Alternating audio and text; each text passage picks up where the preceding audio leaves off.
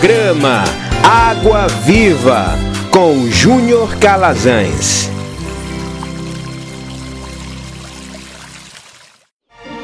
Momento de reflexão na Palavra de Deus.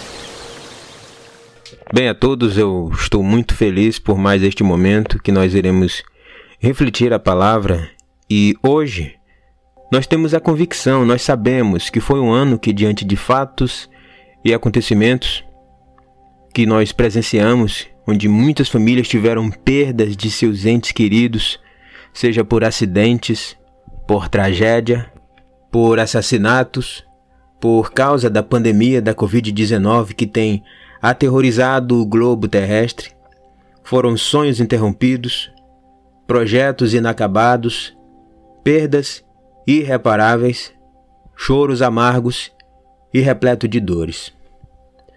A sociedade global, ela tem sido afligida por uma série de incertezas. Perguntas sobre como será a vida de agora em diante, medos, dores, angústias, dúvidas, ansiedades e toda essa estrutura que se monta principalmente nos noticiários tem causado cada vez mais o aumento do sofrimento e da incerteza em todo o mundo. Pensando nisso, nós iremos falar hoje sobre um tema chamado Venham a mim, que é, ao meu entender, um convite mais que especial feito pelo próprio Jesus e que tem reverberado no tempo, ecoado no tempo e chegado até os nossos ouvidos. E como dizem as Escrituras, quem tem ouvidos para ouvir, ouça. Vamos ao texto.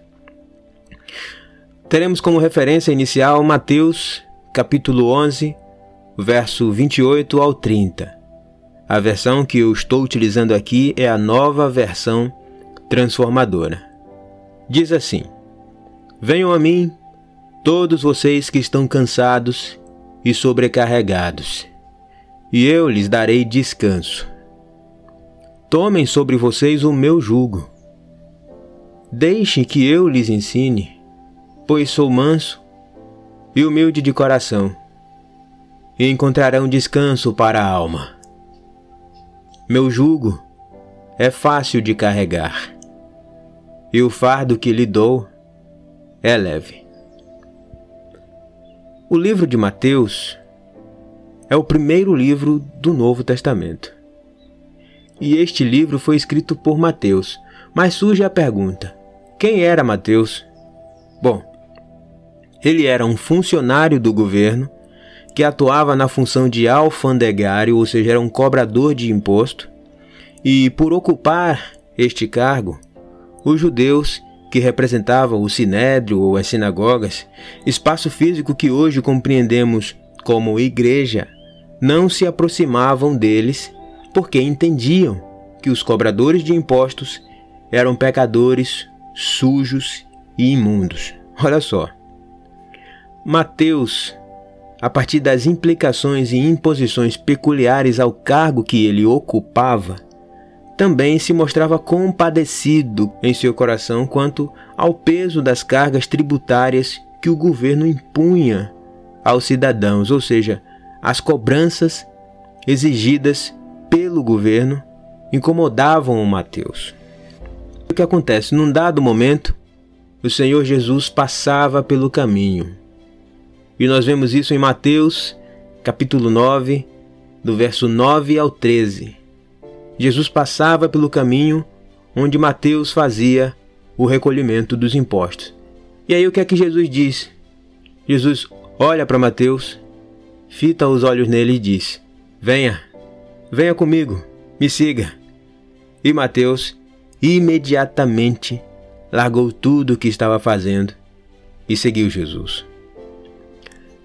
Eu costumo dizer que quando o Senhor Jesus chama o homem, e aqui entendendo homem como gênero humano, quando ele chama o homem ou a mulher, não existem correntes que os mantenham aprisionados elas simplesmente são despedaçadas e este ou esta, ou seja, este homem ou esta mulher que foi chamado, segue-o imediatamente. Não são argumentos lapidados e persuasivos que convencerão alguém. Tudo acontece por obra e realização do Espírito Santo, porque é Ele o responsável por convencer o homem do pecado, da justiça e do juízo.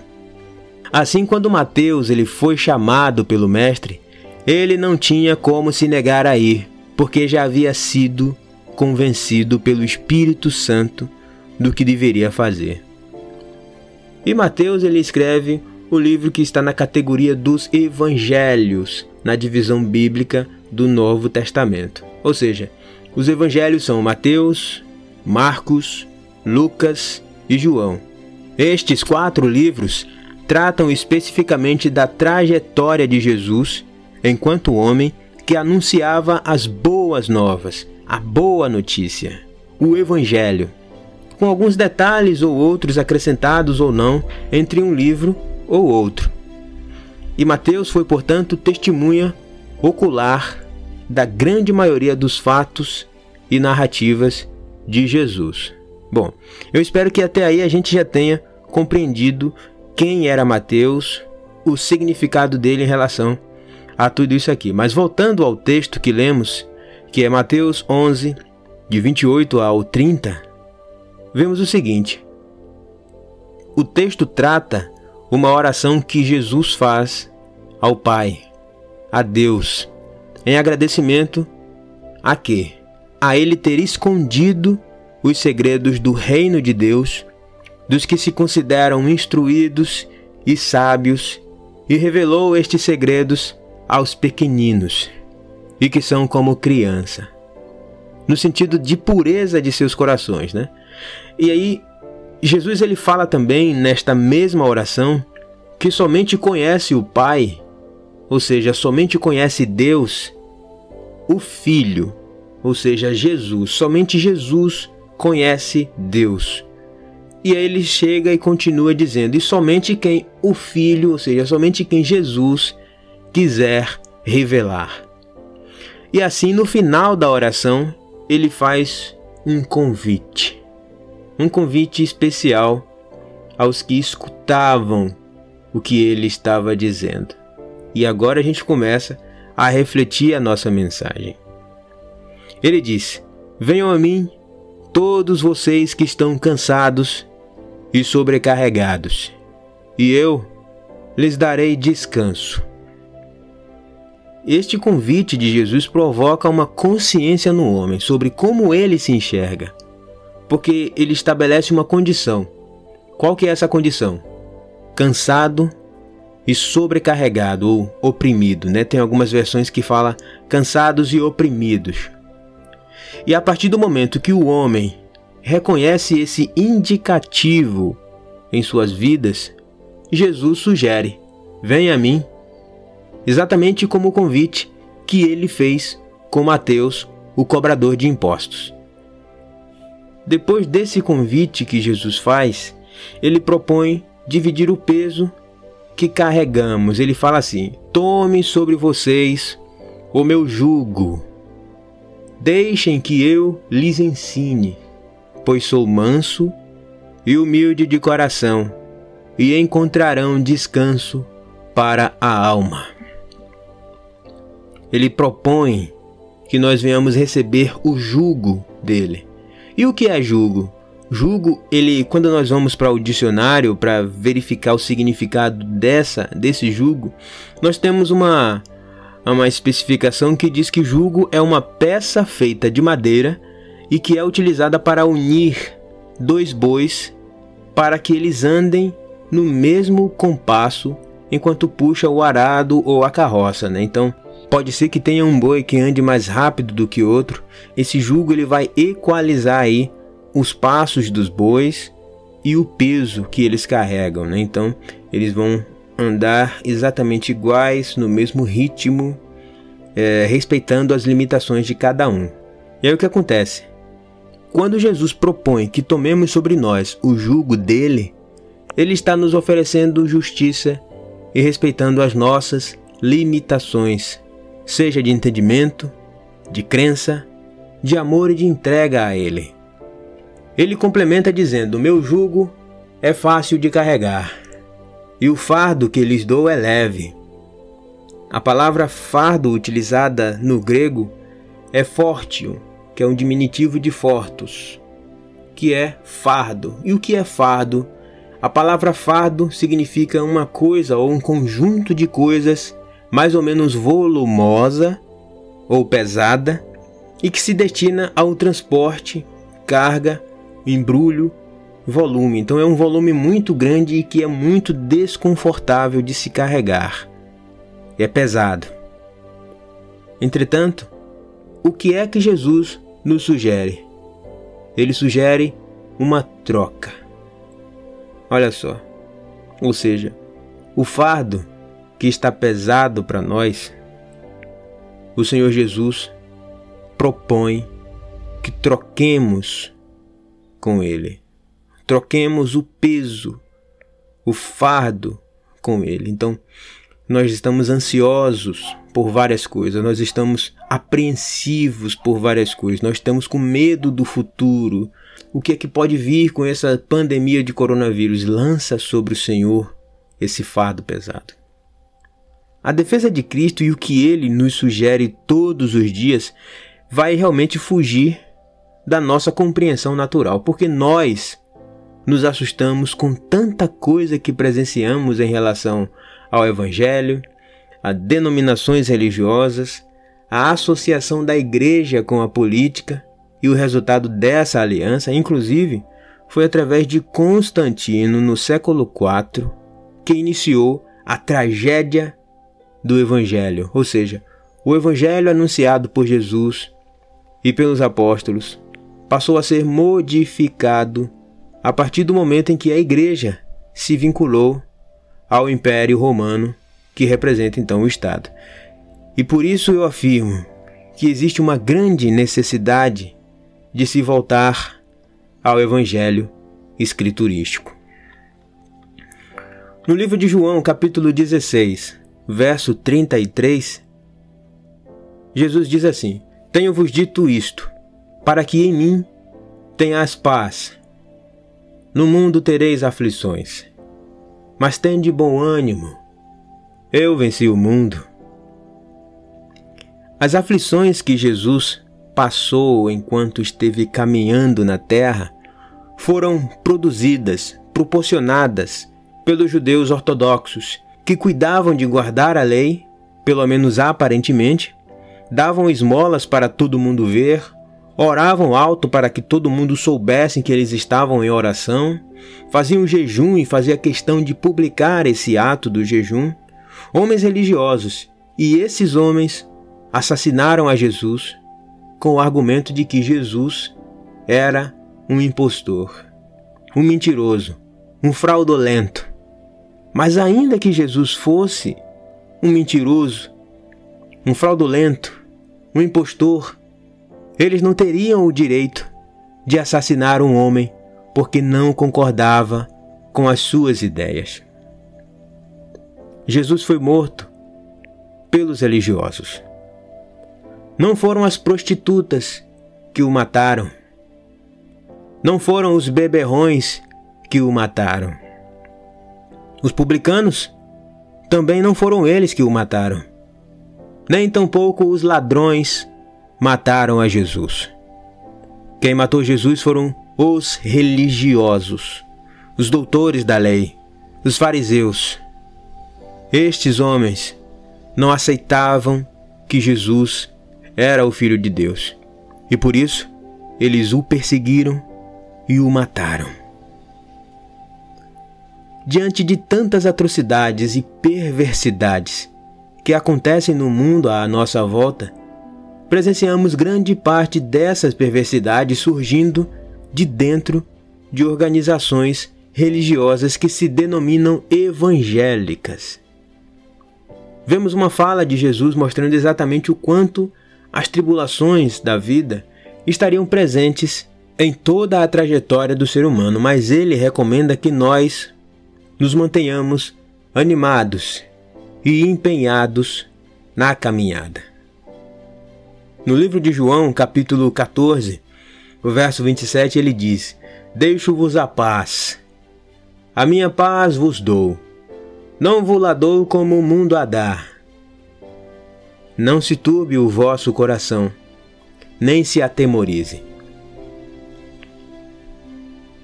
Compreender as boas novas a partir da nossa experiência e habilidade é impossível.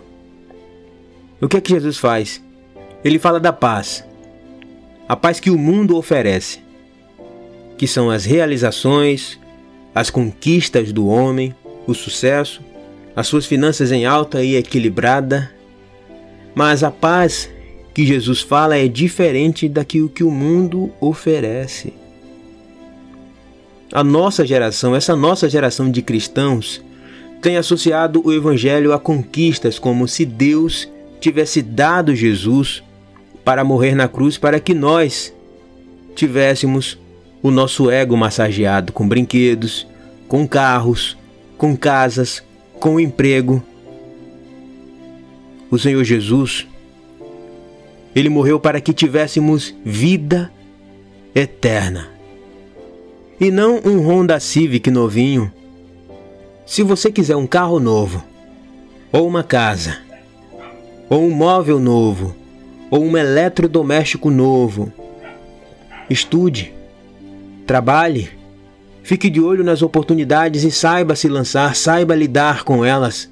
Mas o sacrifício de Cristo foi com o objetivo único de nos dar de presente a salvação a partir da fé em Jesus Cristo. Guarde isso com você. A partir do momento que você guardar isso com você, você vai conseguir driblar aqueles que chegam com promessas absurdas em nome de Deus. E para nós concluirmos esse nosso pensamento, quando Jesus ele levantou homens para dar seguimento ao seu ministério, ele os viu sofrer humilhações terríveis em nome do Evangelho. No livro de Hebreus, capítulo 11, verso 36 ao 40, diz assim: E aqui relacionando aos profetas do Antigo Testamento até os apóstolos presentes no Novo Testamento. Alguns foram alvos de zombarias e açoites, e outros acorrentados em prisões. Alguns morreram apedrejados, outros foram cerrados ao meio e outros ainda mortos à espada. Alguns andavam vestidos de peles de ovelha e de cabras, necessitados, afligidos e maltratados. Este mundo não era digno deles. Vagaram por desertos e montes, escondendo-se em cavernas e buracos na terra.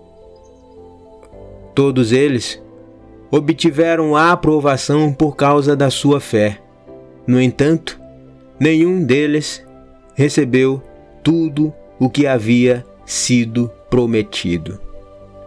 Pois Deus tinha algo melhor preparado para nós, de modo que, sem nós, eles não chegassem à perfeição. Esse trecho no livro de Hebreus, ele nos mostra a contradição no evangelho que nós presenciamos em nossos dias e o evangelho descrito nas escrituras sagradas. Esse evangelho que presenciamos nos nossos dias, nas grandes organizações religiosas, é diferente do que os apóstolos de Cristo e o próprio Cristo viveram. E não estou aqui falando de que se você se tornar seguidor de Cristo, vai ser pobre, mas que o sacrifício de Cristo, ele foi para te dar vida eterna e não os bens deste mundo reduzir o sacrifício de Jesus a coisas materiais é uma completa irresponsabilidade e engano, porque as pessoas ficam debaixo de um jugo desigual. E com um fardo pesado imposto pela religião. Jesus não é religião. Ser religioso não me faz um cristão ou seguidor de Cristo. Dizer mentiras às pessoas em nome da fé só faz frustrar as pessoas sobre o verdadeiro Evangelho, porque elas chegam lá com o coração cheio de expectativas materialistas e quase nada acontece, e por isso desistem da caminhada porque querem algo material, porque eles foram ofertado algo de material, mas só que em nome de Jesus foi ofertado algo material que Jesus não ofertou. O que Jesus nos oferece hoje é a oportunidade de segui-lo, crendo nele, para termos a vida eterna de presente. E nós, com entendimento em relação a essas coisas, precisamos compreender a necessidade de dizer sim todos os dias a este convite extraordinário que o nosso Senhor nos faz. Convido você a orar em nome do Senhor Jesus. Pai, te damos graças, porque o Senhor é um Deus bondoso. Obrigado por essa palavra neste momento, meu Deus. Que o Senhor continue reforçando em nós a convicção que o Senhor plantou no nosso espírito. O Senhor venha, meu Pai, nos dar maturidade. O Senhor venha nos capacitar com discernimento, habilidade, conhecimento, sabedoria para sabermos lidar com as mais diversas situações que podem ser postas em nome do Senhor Jesus e que nós venhamos a partir do teu Santo Espírito e da sabedoria que o Senhor nos dá vencer cada adversidade que for posta diante de nós. E que o teu nome seja, meu Pai, glorificado em tudo na nossa vida. Seja no sofrimento, seja na alegria, seja na bonança, seja na escassez. Porque, como o salmista Davi disse, o Senhor é o meu pastor, e de nada terei falta. O apóstolo Paulo também disse: Posso todas as coisas naquele que me fortalece. Obrigado, Pai. Obrigado, Filho. Obrigado, Espírito de Deus. Em nome de Jesus. Amém. E graças a Deus. Programa Água Viva com Júnior Calazans.